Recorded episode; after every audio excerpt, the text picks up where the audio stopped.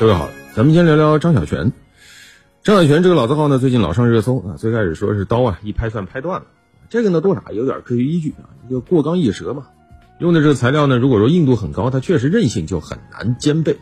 这个呢还勉强能够说成是产品的设计跟消费者的期待中间有脱节。但紧接着，张小泉的总经理夏乾良啊说了一句话，把张小泉真的彻底啊给推向了舆论的深渊。他说：“中国人学了几十年切菜是错的，所有米其林厨师不是这么切的。”一下子把网友给点着了。这样一个人，居然是百年老字号张小泉的总经理，对得起张小泉吗？没有当年张小泉的千锤百炼，没有张小泉这块招牌，你夏乾良能拿一百多万的年薪吗？公开资料显示啊，这位总经理，复旦大学的法学学士，上海交大的高级工商管理硕士，写过一本财富鸡汤的书啊，然后呢？二零一八年开始当张小泉的董事总经理，去年一年年薪一百三十六点五四万元，整个从业经历啊啊，只能说是个管理方面的人才吧，跟怎么做刀、跟冶金、跟工艺、跟厨艺、跟做菜都沾不上边儿啊。说你管理人才，实际上张小泉这几年业绩啊也非常一般，那真的有必要跟他好好说一说。咱们中国，呃，河姆渡遗址出土的骨质三刀，距今七千多年历史了。先秦时期，实际上我国的烹饪技术已经有点雏形了。那个时候，我们已经开始用青铜刀器给切肉了。等到了商朝，你像纣王描写的用什么象牙筷子用餐的时候，当时古罗马的老百姓还在用手抓饭吃呢。啊，现在吹上天的所谓的西式餐桌摆设啊，那实际上是到了十八世纪以后，欧洲的一些贵族等等才开始享用的。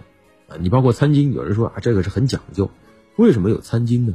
是因为那个时候，西方人呢，他吃饭不怎么用餐具，频繁用手抓来抓去，他必须得擦呀。在餐巾以前，以前用什么？用锡纸碗在桌上现场洗。你像著名的法国文学巨匠蒙恬，这一辈子都用手指吃饭的，那还算是过的贵族生活的。这其实从侧面说明，西方的这个厨艺啊，那个时候是没有的。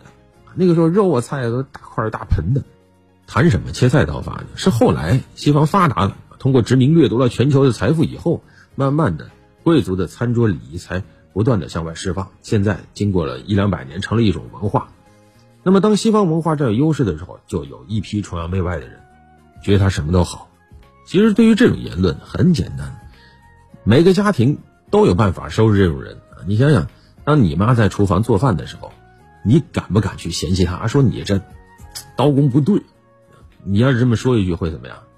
唯一的结果就是，嗯，咱妈会一把菜刀剁砧板上，然后说你来切，啊，好吧，就算他说米其林厨师好，但其实米其林厨师他也完全不排斥中式的这种刀法。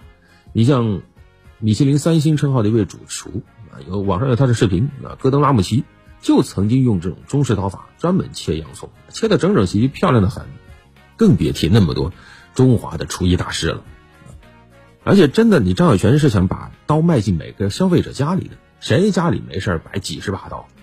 我看那米其林厨师有人一个能拿二十多把刀，麻烦不麻烦？咱们普通家用一般就两把菜刀换着用足够了啊！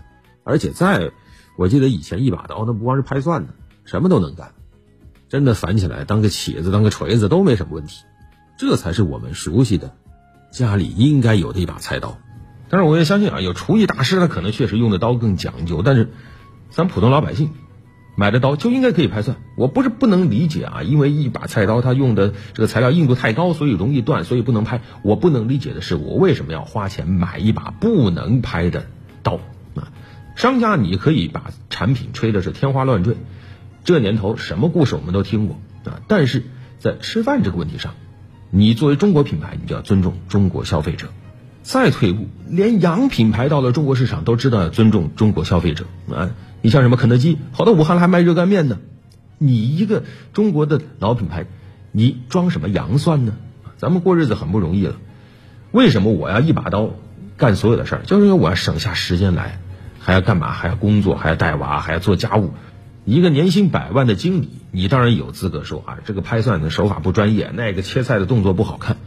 但是我想，现在当几十万人把他骂上了热搜以后，他应该就能够体会一下生活的辛苦了啊！当然这几年张小泉也挺辛苦的啊，在不断的搞跨界，一会儿准备整个电饭煲，一会儿去什么搞个剃须刀等等但是他的正经业务呢？看了看张小泉的财报，从二零一九年到二零二一年，搞产品研发的钱基本没有什么动静，用来搞营销的、打广告的钱是研发的好几倍。那这样的厂，这样的产品，它能做得好吗？更别提啊！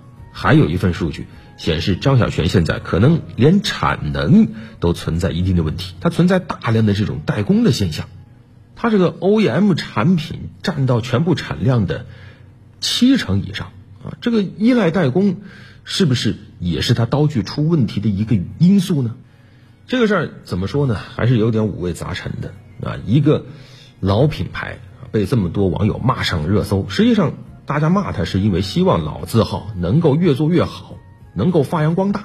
但现在看来，从心里瞧不起张小泉的，恰恰是张小泉的总经理啊。这种人引领一个老字号。他能把老字号带向我们希望的明天吗？啊，跟人家不一样，那你就是错的，人家总是对的，在切菜方面都没有自信，真的是让人哭笑不得。啊也许是不是张小泉应该亲自给他聊一聊，问一问你有没有本事把菜刀卖给你那么推崇的米其林呢？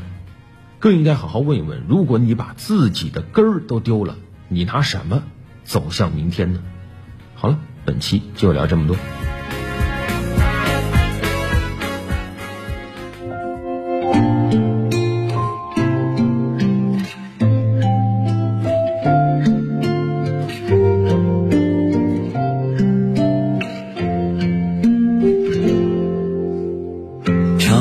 操场喧闹的窗还没关，当作下课铃的音乐还没。